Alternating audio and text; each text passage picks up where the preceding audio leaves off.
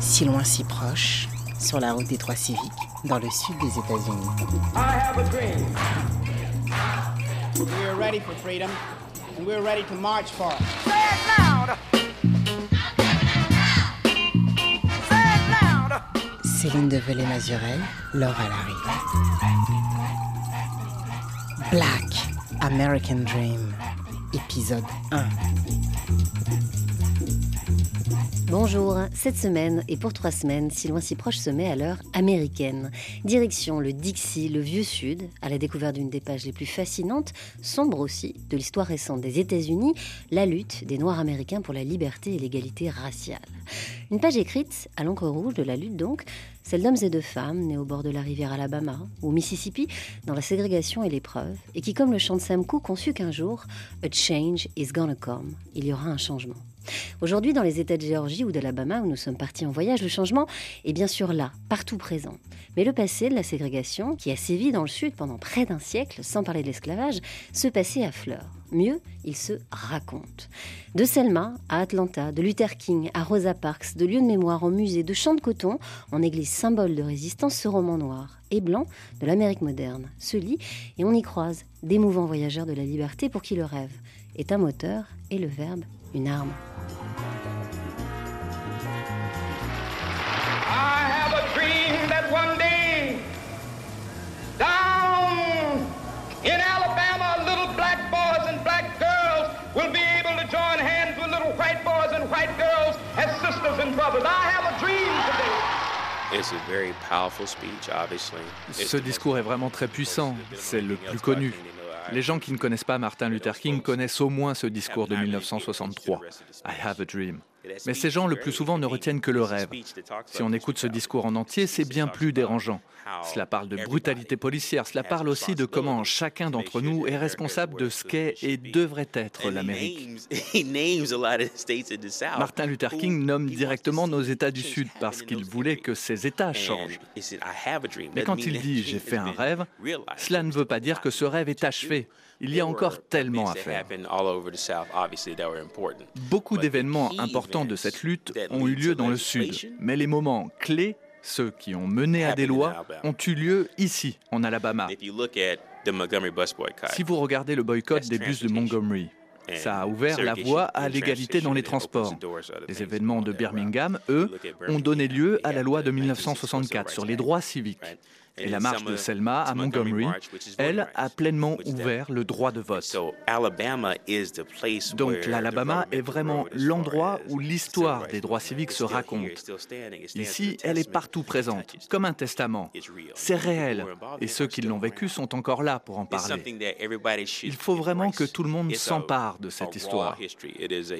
C'est une histoire brutale, difficile, mais en même temps, c'est une histoire qui nous rend américains. Le mouvement des droits civiques a mis pour la première fois chaque citoyen américain face à la possibilité ou l'opportunité d'achever le rêve américain. Et ça, ça n'était jamais arrivé avant. C'est une histoire américaine en fait. Oui, ce n'est pas qu'une histoire afro-américaine, c'est une histoire américaine. Elle fait vraiment de nous tous des Américains.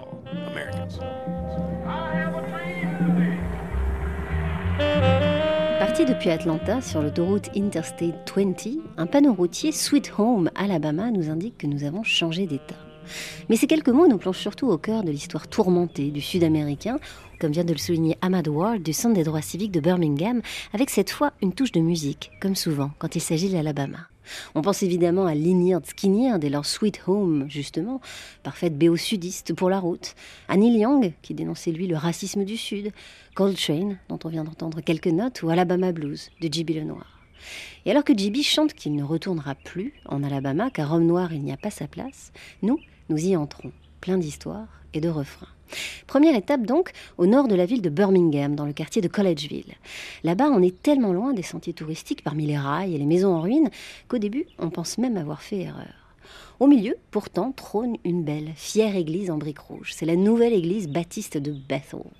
L'ancienne église, elle, nous attend à quelques blocs, et c'est Martha Boyer, à la tête de la fondation historique de Bethel, qui va nous y emmener. En marchant à ses côtés, je m'étonne alors de penser que 50 ans auparavant, elle, femme noire, et moi, blanche, nous n'aurions pu partager le même trottoir. En chemin, les panneaux touristiques du circuit mémoriel installé depuis 2013 par la ville se font l'écho des droits civiques. Les spectres de la mémoire ne sont pas loin. Tiens, le chemin de fer non plus. Qu'est-ce qu'on entend là, Martha? C'est le train oui, c'est le train. On peut parler tout de suite du train si vous voulez, parce que c'est un élément très important ici pour cette communauté. Cette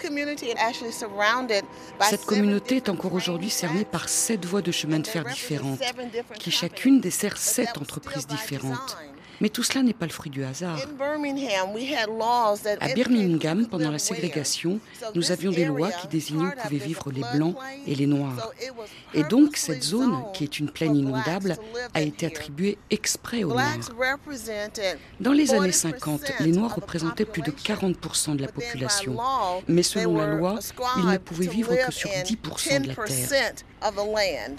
Et la plupart du temps, là où vivaient les Noirs, c'était sur des terres impropres dont personne ne voulait. Et donc ici, c'est exactement ça. Une zone inondable, pleine de voies ferrées, avec toutes ces industries lourdes et polluantes tout autour. Ce qui crée d'ailleurs encore aujourd'hui de graves problèmes de santé parmi les habitants. Et alors aujourd'hui, Martha, euh, là on se balade, on marche dans les rues de Collegeville. C'est un quartier où il y a encore toutes ces petites maisons en bardeaux de bois. Euh, certaines ont l'air totalement abandonnées avec ces perrons. C'est encore un quartier très populaire.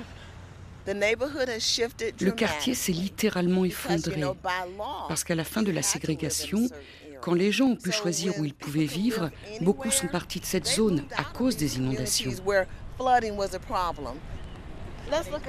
Tiens, regardez ce panneau. Là, en fait, c'est quoi? C'est euh, comme une, une ombre, c'est l'ombre d'un homme qui prie. Qui est-ce que c'est, ce panneau? Cet homme qui prie, c'est le révérend Fred Shuttleworth. Tous ces panneaux que vous voyez dans le quartier rendent hommage aux militants des droits civiques. Vous devez bien comprendre que dans cette petite église, juste là, au coin de la rue, tous les jours se rassemblaient des petites gens, sans instruction et sans argent. Des ouvriers qui travaillaient dans les usines tout autour ou dans les mines des bonnes, des majordomes, des jardiniers ou des chauffeurs. Ce sont ces gens-là qui ont porté le mouvement. Et ça, je veux que personne ne l'oublie. Il ne faut pas que l'on croie que la lutte des droits civiques a été portée par la bonne société afro-américaine. Non, non, c'est arrivé après, quand le révérend Shuttleworth a invité Martin Luther King ici, à Birmingham, en 1963. Mais au départ, cette petite église, là au coin, a lancé un mouvement qui a changé le monde. Allez, on y va.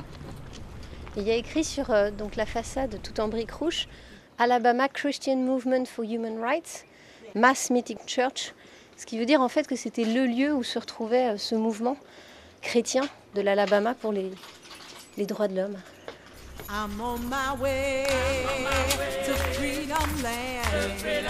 I'm on my way, to freedom land.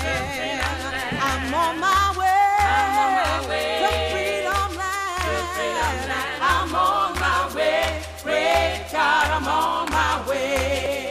Reverend Shuttlesworth, particularly, and I can speak of him because I met him, I pastored him. Le révérend Shuttleworth, et je peux parler de cet homme car je l'ai connu, je l'ai confessé aussi, s'est impliqué contre la ségrégation dès 1954-1955.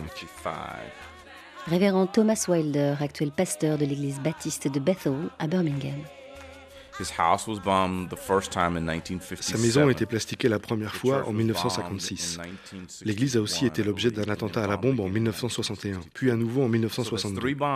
Donc ça fait trois attentats à la bombe, mais à chaque fois, personne n'a été tué et à chaque fois, l'église a assuré la messe. Et je dois avouer que je suis heureux de ne pas avoir été appelé pour faire ce que le révérend Shuttleworth a fait. Parce que je ne suis pas sûr que j'en aurais été capable, sincèrement. Je ne sais pas si j'aurais pu voir ma femme se faire poignarder alors qu'elle cherchait à faire entrer nos enfants dans une école blanche. Je ne sais pas si j'aurais pu me faire frapper et rester non violent, comme il l'a toujours été. Il m'a dit mot pour mot qu'il n'aurait jamais cru atteindre 40 ans. Et il était d'accord avec ça. Il disait aussi, c'était ses mots, que la seule manière pour un noir de marquer les esprits, c'était de mourir. Et cela ne le gênait pas d'être cette personne. Et je pense que c'est important de répéter cette histoire, afin que l'on n'oublie pas le prix que ça a coûté pour en arriver là.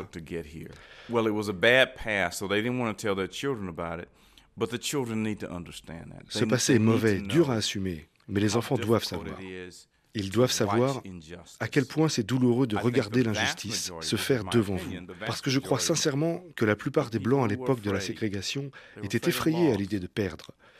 Beaucoup craignaient de perdre leur réputation ou leur maison, comme par exemple Lemore Weaver, cet homme d'église blanc qui a publiquement soutenu la cause des droits civiques dans les années 50, mais à qui on a enlevé ses enfants, tiré sur sa maison et qui a dû faire le mort, exfiltré dans un cercueil pour pouvoir quitter la ville.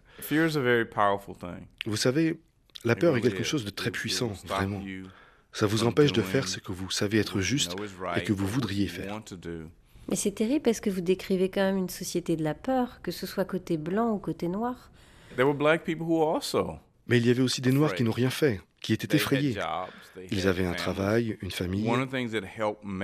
Ce qui a beaucoup aidé le mouvement des droits civiques, c'est quand les enfants ont manifesté. Parce que les enfants n'ont rien à perdre.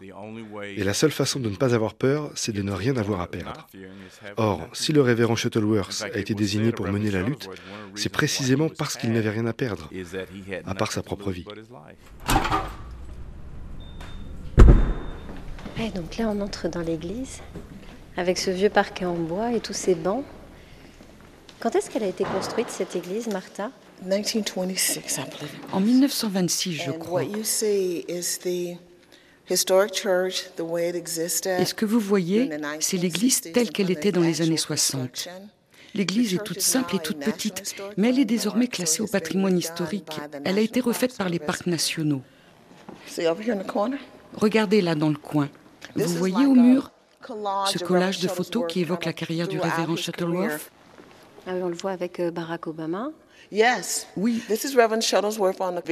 Et là, c'est le révérend sur une image très importante.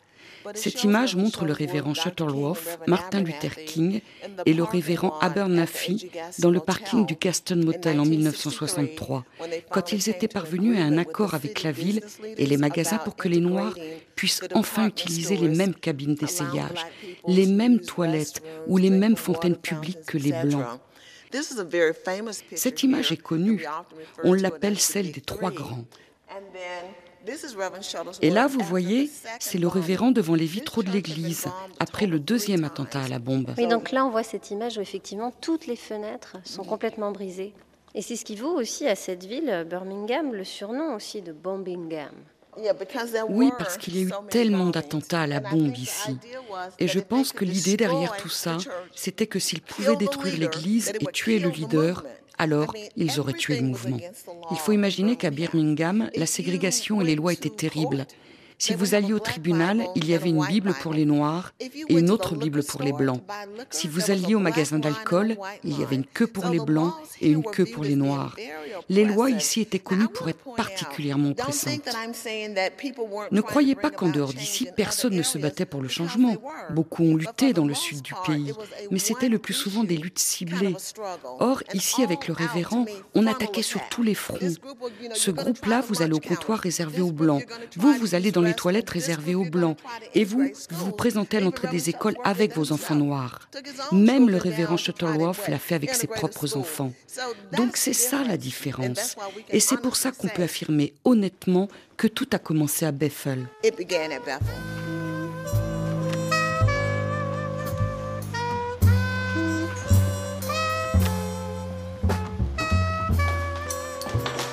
Alors là, on est passé à l'arrière justement, de l'église.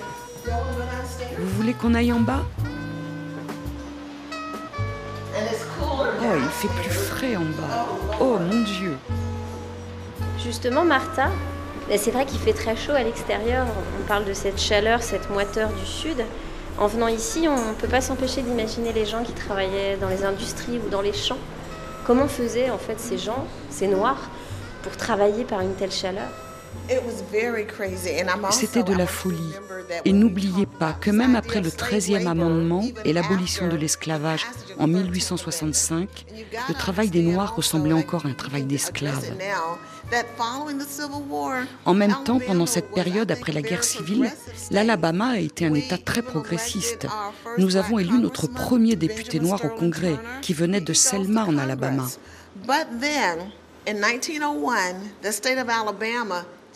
Mais après, en 1901, l'Alabama a modifié sa constitution et donc les lois de l'État. De nouvelles conditions ont alors été ajoutées au droit de vote, comme la règle du grand-père qui imposait que votre ancêtre devait avoir le droit de vote en 1864 pour que vous puissiez voter. Automatiquement, en Alabama, cela excluait tous les Noirs. Il faut ajouter que même si Birmingham est une ville récente qui a vu le jour après la guerre civile, et n'a donc pas connu l'esclavage. Sa population, elle, venait des campagnes. C'est elle qui a importé cette mentalité de contrôle des Noirs. Et malgré le 13e amendement qui a mis fin à l'esclavage, ils ont prolongé avec eux cette logique de domination.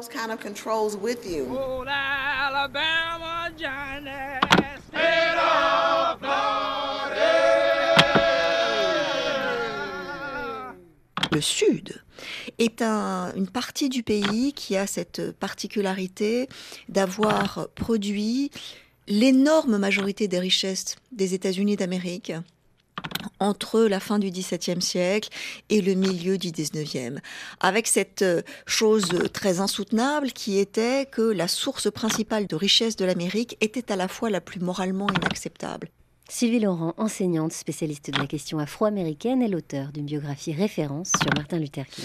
Et donc ce vieux Sud dont l'histoire a été marquée par euh, l'esclavage racial. On l'appelle vieux parce que c'est aussi celui dans lequel cette culture de la plantation du coton, de la suprématie blanche, du travail noir et de la servilité des communautés de couleur, s'est accompagné d'une culture. C'est-à-dire que l'esclavage, ce n'est pas simplement un système économique, c'est une culture dans laquelle on se vit comme des aristocrates à la tête de grandes plantations, dans laquelle il est parfaitement normal que les blancs, le pouvoir dans tous les aspects de la société et qu'une forme d'apartheid strict soit imposée entre les Noirs et les Blancs. Ce qui fait que, au lendemain de la guerre civile qui voit la fin de ce système esclavagiste, le Sud vit dans une nostalgie très amère de ce qu'ils imaginent être une grande civilisation perdue. Il a fallu que les armées du nord des États-Unis occupent le Sud et par la force impose au Sud d'accepter la loi, puisque le 13e, le 14e et le 15e amendement des États-Unis, adoptés grosso modo entre 1865 et 1870, inscrivent dans la Constitution des États-Unis la citoyenneté noire. Donc ils ne pouvaient pas officiellement contrevenir à cette législation, mais ils pouvaient la contourner, ruser avec elle. Donc ils ont passé une série de mesures interdisant aux blancs et aux noirs de partager les mêmes espaces.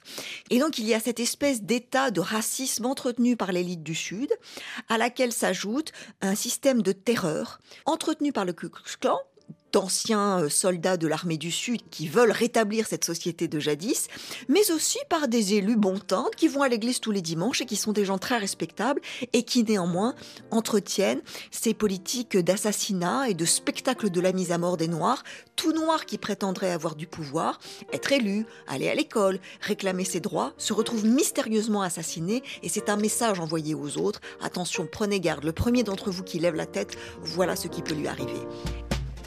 I wish I knew how it would feel to be free.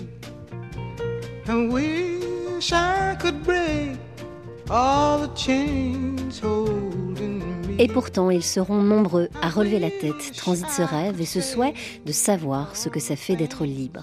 Ces foot soldiers ou soldats à pied, militants insatiables de la liberté, nous attendent encore après les nouvelles du monde. On vous emmène à Montgomery, à la fois symbole de cette confédération qui a fait sécession avec le Nord en 1861 et aujourd'hui capitale de l'Alabama, première paroisse de Luther King et terre de Rosa Parks. À tout de suite. Keep us apart.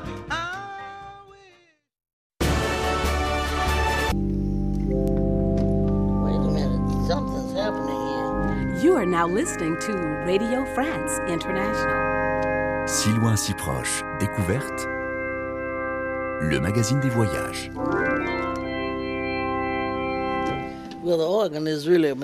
L'orgue, c'est véritablement une machine.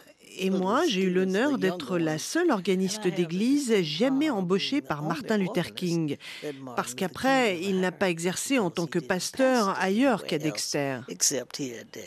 Et donc vous, Althea, vous aviez vraiment une, une place de choix, on peut dire, à cet orgue, parce qu'en fait, on est euh, dans cette église, la Dexter Avenue King Memorial Baptist Church. On est juste au pied, là, des vitraux colorés. Et juste sur votre gauche, on peut voir euh, le pupitre, en dessous de la croix et de cette arche, avec à côté le drapeau américain. Il était ici, j'imagine, le Dr. King. Right close to him. Oui, juste à côté. Et le plus souvent, j'écoutais ses sermons avec beaucoup d'attention. Martin Luther King prêchait souvent qu'il fallait détester le péché, mais aimer le pécheur. Et ça, je crois que ça a été la clé de tout le combat pour les droits civiques, le fait qu'il soit toujours resté non violent. Et ce n'est pas un hasard, je crois. Regardez où nous sommes. Il y a la première Maison Blanche des États confédérés. Juste à côté Oui, à deux pas. C'est intéressant quand même. N'est-ce pas le symbole justement d'une séparation complète? et voilà cette toute petite église sur cette grande avenue du pouvoir avec le Capitole au bout. Parmi tous ces énormes bâtiments officiels, et elle se tient fièrement là parce qu'elle a, je crois, une identité bien à elle. Voilà ce qu'elle est. Pour la suite de notre grand voyage dans le sud des États-Unis à travers l'histoire du mouvement des droits civiques, nous voici désormais à Montgomery. Montgomery, capitale de l'Alabama, où le calme des nobles et magistrales artères de la ville tranche avec les tourments du passé qu'elle a connu. Althea Thompson Thomas, organiste de 83 ans à l'église Dexter, vient de l'évoquer.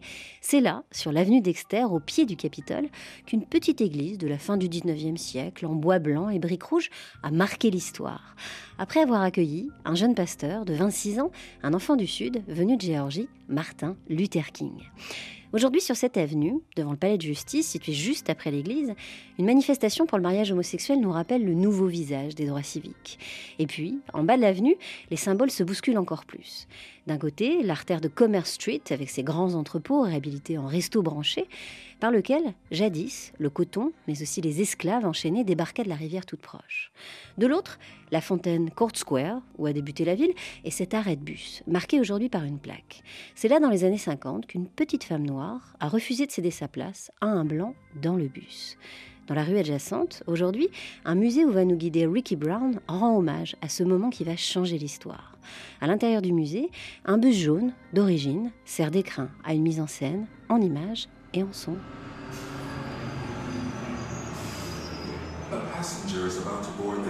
Un passager s'apprête à monter dans ce bus. C'est une couturière de 42 ans et elle est fatiguée. Elle s'appelle Rosa Parks. Il est 5 heures du soir, le 1er décembre 1955, et dans les prochaines minutes, cette femme tranquille et sans histoire va commencer une révolution aussi importante que celle qui a fait cette nation. Mais cette révolution, à l'inverse de la précédente, sera portée par des prières et des rêves, pas par des armes.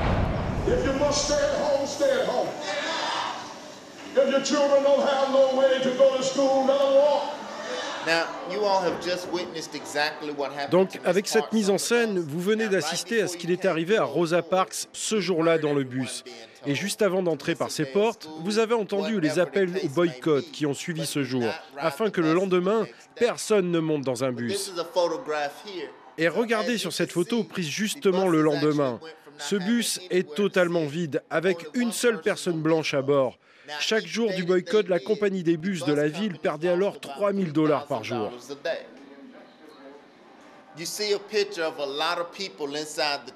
Là, dans cet espace dédié aux églises, vous voyez cette image d'une église noire de monde. C'est ce qu'on appelle les réunions de messe. La première qui s'est tenue après le début du boycott a eu lieu à l'église Old Street. C'est là que le Dr King a écouté les doléances des habitants Et ce qu'il faut savoir, c'est qu'au départ, personne ne réclamait la fin de la ségrégation totale. Les gens réclamaient déjà d'être mieux traités par les chauffeurs, avec plus de respect et de courtoisie. Puis autour du 23 janvier 1956, les négociations se sont achevées sans aboutir. Le pasteur King est alors devenu une cible. L'homme, le leader a éloigné si on voulait mettre un terme à ce boycott. Et comme vous le savez, trois jours après, une bombe va exploser devant sa maison, mais elle ne fera heureusement aucune victime. À ce moment-là, la ville et l'État vont engager des poursuites non seulement contre le Dr King, mais aussi contre plus de 80 leaders du boycott. Et ce, à partir d'une loi de 1921 qui faisait d'eux des conspirateurs. Or, plutôt que de fuir comme des criminels ou des lâches, tous ont décidé d'enfiler leurs plus beaux costumes du dimanche, afin de montrer qu'ils n'avaient pas peur et de poser ici dignement. Et c'est ce que nous montre cette photographie. Oui, il y a une immense photographie. Elle a été prise sur les marches de l'église Dexter. Qui est comme une immense photo de classe avec beaucoup d'hommes et quelques femmes qui sont tous effectivement en habit du dimanche, en complet veston, avec Martin Luther King en bas des marches de l'église. Stop that Alabama bus. I don't wanna ride. Stop that Alabama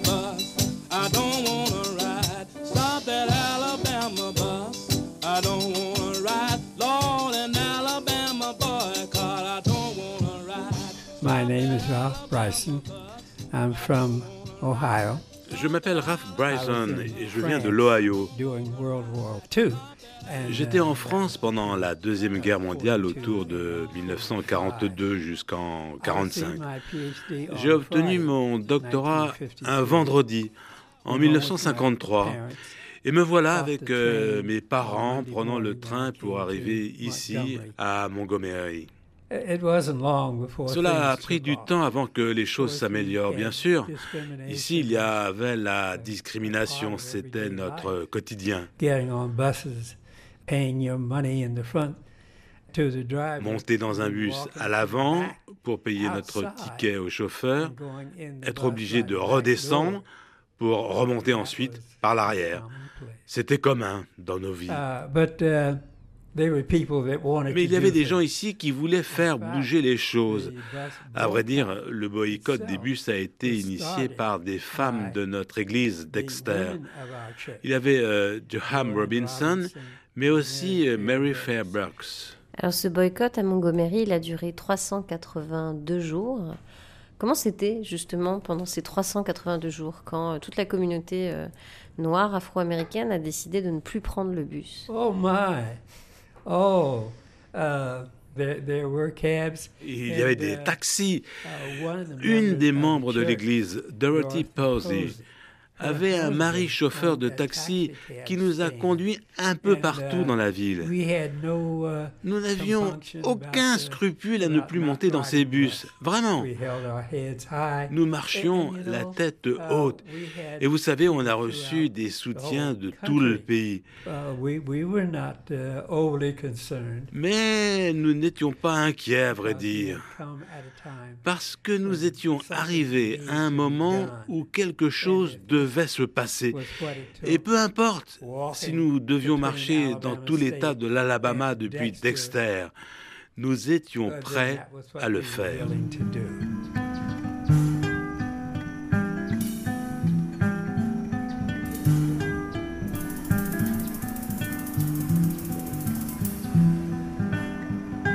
Now, even though these arrests was an attempt to break up the boycott, Malgré ces arrestations qui tentaient d'enrayer le boycott, cette photo de groupe a au contraire renforcé le mouvement. Elle a fait la une des journaux et le tour du monde. À partir de là, le monde entier savait et des dons ont afflué de partout, de Singapour à Tokyo. Cela a permis de financer la cause et surtout de mettre en place un service de voiture-taxi avec plus de 350 véhicules comme celui-ci. Ah, donc là, il y a une voiture euh, d'origine. Oui, c'est une Chevrolet Bel Air 1955. Et plus de 350 voitures comme celle-là circulaient dans Montgomery. À ce moment-là, c'était clair qu'on n'avait plus besoin de circuler en bus. La ville a alors dit que le pasteur King était à la tête d'une compagnie de taxi et qu'il lui fallait donc une licence spéciale. Mais pour ça, il fallait une assurance. Martin Luther King est parti en quête d'une compagnie et l'a finalement trouvée à Londres, en Angleterre. Mais la ville, elle, a continué à refuser ces licences. À partir de là, le mouvement a décidé d'investir dans un autre système de voitures qui chacune portait le nom d'une église. On les appelait les églises roulantes. Ce système légal a duré jusqu'au fameux arrêt Brother versus Gale. C'est lui qui a abouti à la fin de la ségrégation dans les transports et mis fin au boycott. Mais dans cette affaire, Miss Parks n'était pas une plaignante, contrairement à ce qu'on pense. Les plaignantes dans cet arrêt étaient Torelia Brother, Mary-Louise Smith, Susie McDonald et Claudette Colvin. Ces quatre femmes ont été elles aussi arrêtées pour avoir refusé leur place dans un bus. C'était en 55, mais avant Rosa Parks. En fait, Rosa Parks a servi d'élément déclencheur au boycott. Elle a été choisie pour en être le visage. Je sais qu'on a souvent dit que cela avait été planifié, surtout que Rosa Parks était une militante de la NAACP, l'Association nationale pour la promotion des gens de couleur. Et moi, je pense que Rosa Parks en avait vraiment assez de ces lois ségrégationnistes. Et comme elle a dit, elle était juste fatiguée de céder devant ces lois stupides. Cela aurait donc pu arriver n'importe où. Les membres de la NAACP sont très très actifs.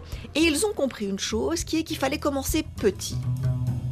Sylvie Laurent, enseignante spécialiste de la question afro-américaine, est l'auteur d'une biographie référence sur Martin Luther King.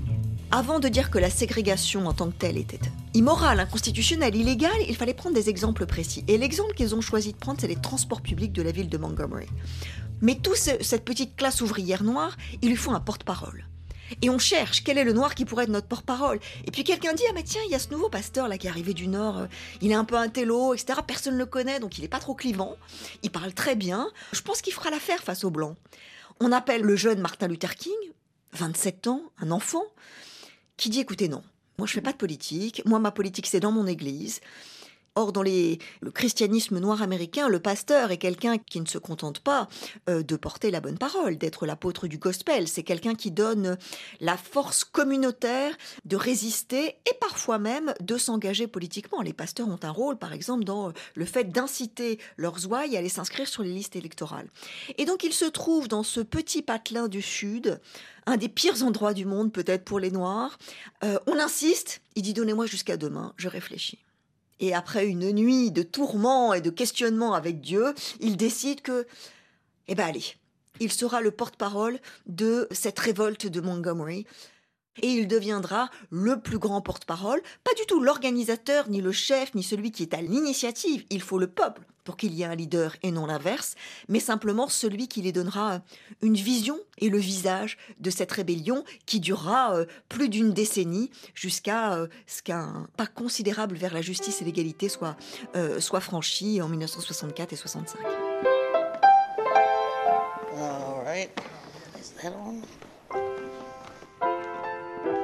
À l'église d'Exter, véritable QG de la lutte contre la ségrégation, Altea, l'organiste de 83 ans, a désormais quitté son orgue pour son piano. Les lieux, très préservés, sont portés aujourd'hui par une petite communauté soudée et attachante. On y accueille les visiteurs du monde entier en leur parlant du grand King, de Vernon Jones qui l'a précédé, mais aussi de Dieu, bien sûr, en leur prenant la main, parfois en chantant le gospel, cette musique de foi et d'espoir des Noirs américains. Dans le sud, au cœur de la ceinture biblique, la Bible Belt comme on l'appelle, les églises, c'est vrai, poussent plus vite que le coton. Mais en dehors de ces paroisses militantes, à Montgomery, il est un autre lieu qui permet non pas de se rapprocher de Dieu, quoique, mais de se rapprocher d'un homme et de sa vie de famille. C'est le presbytère, la maison qu'a occupé le pasteur King de 1954 à son arrivée à Montgomery jusqu'en 1960. Une jolie maison en bardeau de bois blanc située au 309 South Jackson Street et que le monde entier vient aujourd'hui visiter. Charlie Cherry, guide, historienne et enseignante engagée, nous attend sur le porche.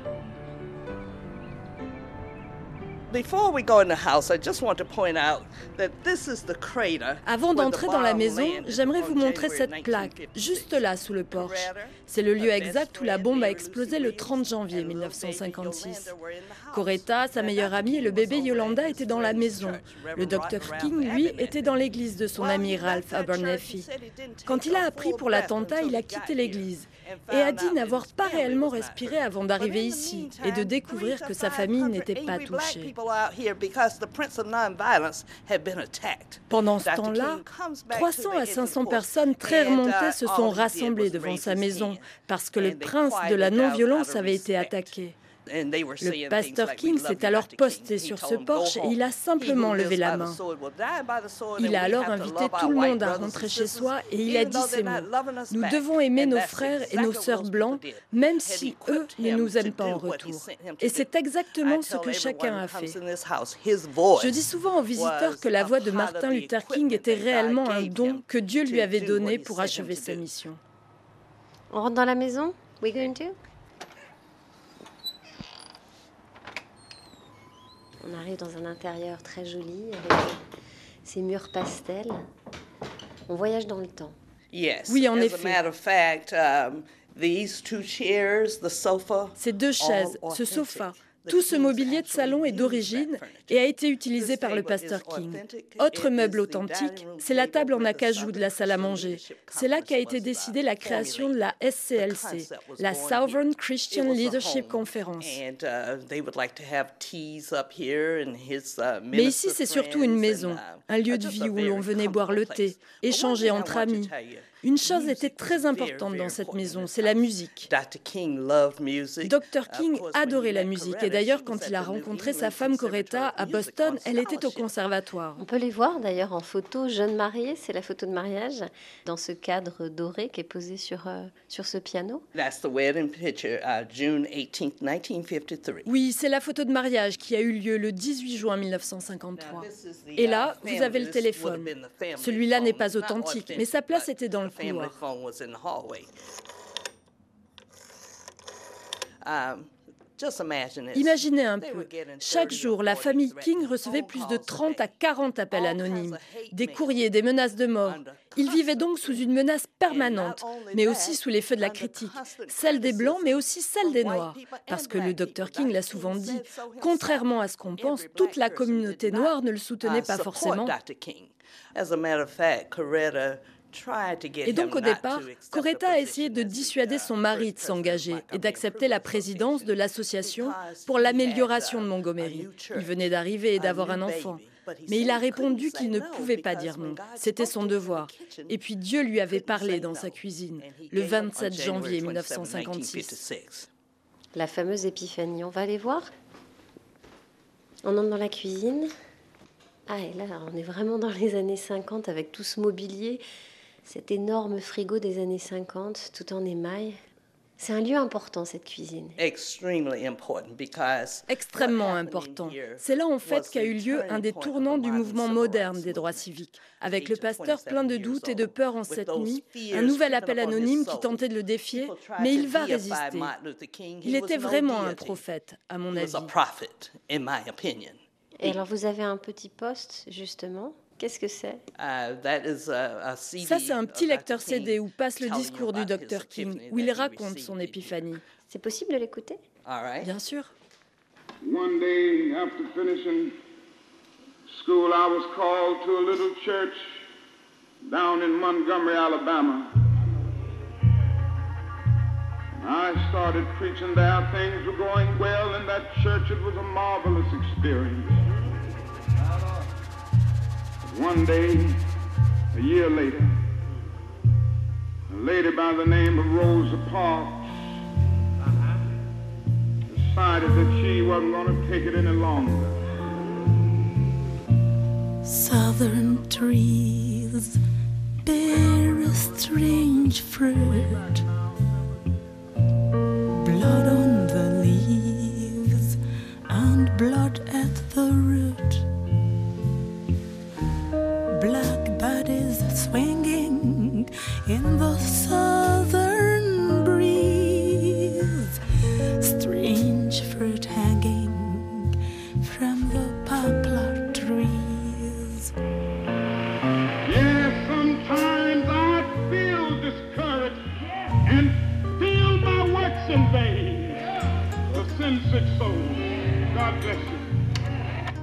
À un moment, chérie, quand on écoutait justement euh, ces paroles euh, du pasteur King sur le découragement, le fait d'être découragé ici dans l'Alabama ou en Géorgie, vous m'avez regardé puis vous m'avez montré avec euh, votre doigt vous-même. Est-ce que vous, vous avez aussi été découragé de cette situation? ici dans le sud, dans le vieux sud, comme on dit. Évidemment, j'ai été découragée, mais Martin Luther King a changé ma vie. Je fais partie des héritiers directs de son engagement ici. Beaucoup décrivent Montgomery comme le tournant, le début du mouvement des droits civiques modernes. Mais pour moi, ce mouvement a commencé avant, au moment de l'assassinat d'Emmett Till en 1955. Sa mère, Mamie, a défendu qu'on enterre son fils de buried, 14 uh, ans the avant que le monde ne voie ce qu'on lui avait fait, alors qu'il avait seulement sifflé une femme blanche à monnaie Mississippi. dans le Mississippi. 10 years old when that happened. And my family showed me that Et moi, j'avais told me 10 to ans quand c'est arrivé. Ma famille m'a montré la photo de son visage horriblement mutilé, en me disant qu'il fallait que je reste à ma place, sans quoi je finirais comme Emmett Till. Je ne montrerai jamais cette image à un enfant aujourd'hui, mais moi, à l'époque, je n'ai pas eu le choix. Et cela m'a fait rester à ma place, ce qui veut dire passer par l'arrière, dire bonjour monsieur, oui monsieur, bien madame, parfois à des blancs plus jeunes que moi. Vous savez, ma maman était couturière. Elle devait coudre les robes du Ku Klux Klan à Tuskegee. Et c'est grâce à cet argent que j'ai pu aller à l'école. Ma famille m'a toujours défendu de regarder un blanc dans les yeux. Donc, quand j'ai vu arriver le pasteur King et entendu sa voix comme s'il ne parlait qu'à moi, ça a tout changé. Surtout quand il a dit que personne ne peut monter sur votre dos à moins qu'il ne soit plié. Et depuis ça, je marche la tête haute. Je regarde les gens droit dans les yeux. Je ne suis pas meilleur que les autres, mais personne n'est meilleur que moi. Le docteur King m'a livré ce mantra et j'ai essayé de le transmettre à mes élèves pendant 31 ans. Et aujourd'hui, ici, comme guide, je m'efforce d'honorer son héritage.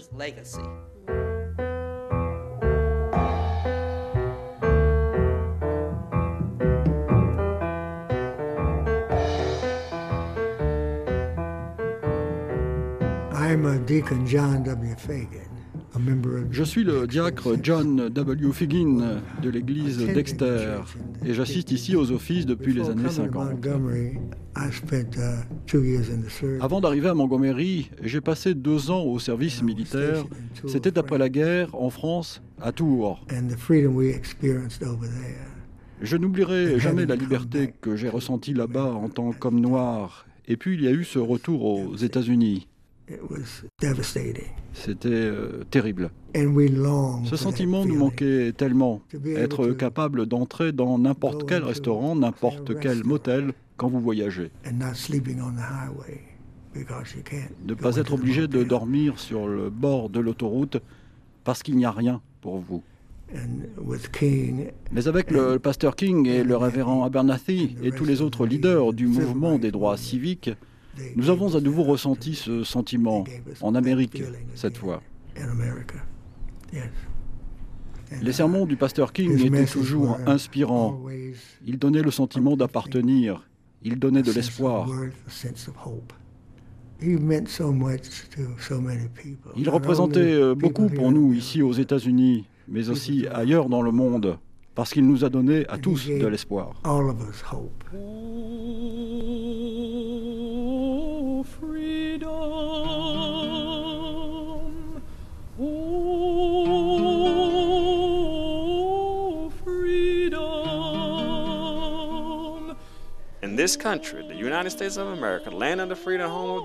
Dans ce pays, les États-Unis d'Amérique, terre des braves et de la liberté, comment les gens sont-ils traités? Comment est-il possible que vous alliez à la guerre, combattre les Allemands, et que vous soyez obligé de vous asseoir au fond d'un cinéma parce que vous êtes noir derrière les prisonniers allemands blancs? Nous n'avons pas besoin de ça. C'est juste une histoire de couleur de peau. Et nous continuons à avoir ce problème dans ce pays. Regardez ce qu'il se passe avec les élections présidentielles. Nous avons un candidat à la présidence, soutenu par des activistes suprémacistes blancs qui commencent à sortir du bois. Et personne ne semble réaliser à quel point cet homme est dangereux pour ce pays. Son slogan, c'est rendre à l'Amérique sa grandeur d'avant. Mais avant, avant quand? Où? Il veut dire remettre les Noirs à leur place et les Blancs au pouvoir. Voilà ce qu'il veut dire dans ce langage à peine codé. Il parle de ségrégation. vous êtes en colère. Hein. Oui, oui, ça me met en colère. Mais je n'ai pas de haine pour les gens ou pour ce pays parce que je suis né ici. Je n'ai jamais été en Afrique. Je suis un Afro-Américain mais je suis un citoyen américain. Nous devons faire face à tout un tas de problèmes dans ce pays et nous devons faire mieux.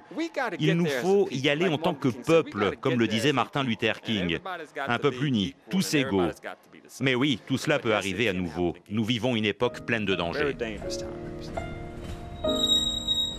En voyage, il est des visages, des regards et des paroles que l'on n'oublie pas, comme celle de John W. Figgin, ce vétéran épris de liberté sans l'once d'une moindre rancœur.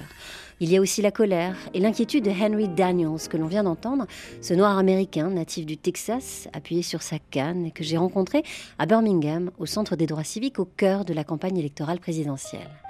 Car au-delà d'être une formidable leçon de courage et de dignité, ce voyage sur la route des droits civiques nous replace au cœur de l'actualité politique du pays, de son rapport aux gens dits de couleur, de son essence démocratique même. Ce fameux rêve américain qui a bien du mal à exister en dehors des textes fondateurs de la Constitution. Black, American Dream, épisode 2, c'est la semaine prochaine, même jour et même heure. Un immense merci à Laura Larry, comparse de voyage et de son, mais aussi à Verna Gates pour son accueil et son accent du Sud. Cette émission a été réalisée avec le concours de Travel South et des offices du tourisme d'Atlanta et de l'Alabama, ainsi que de Delta Airlines et d'Equinoxial. À la semaine prochaine, et d'ici là, portez-vous bien.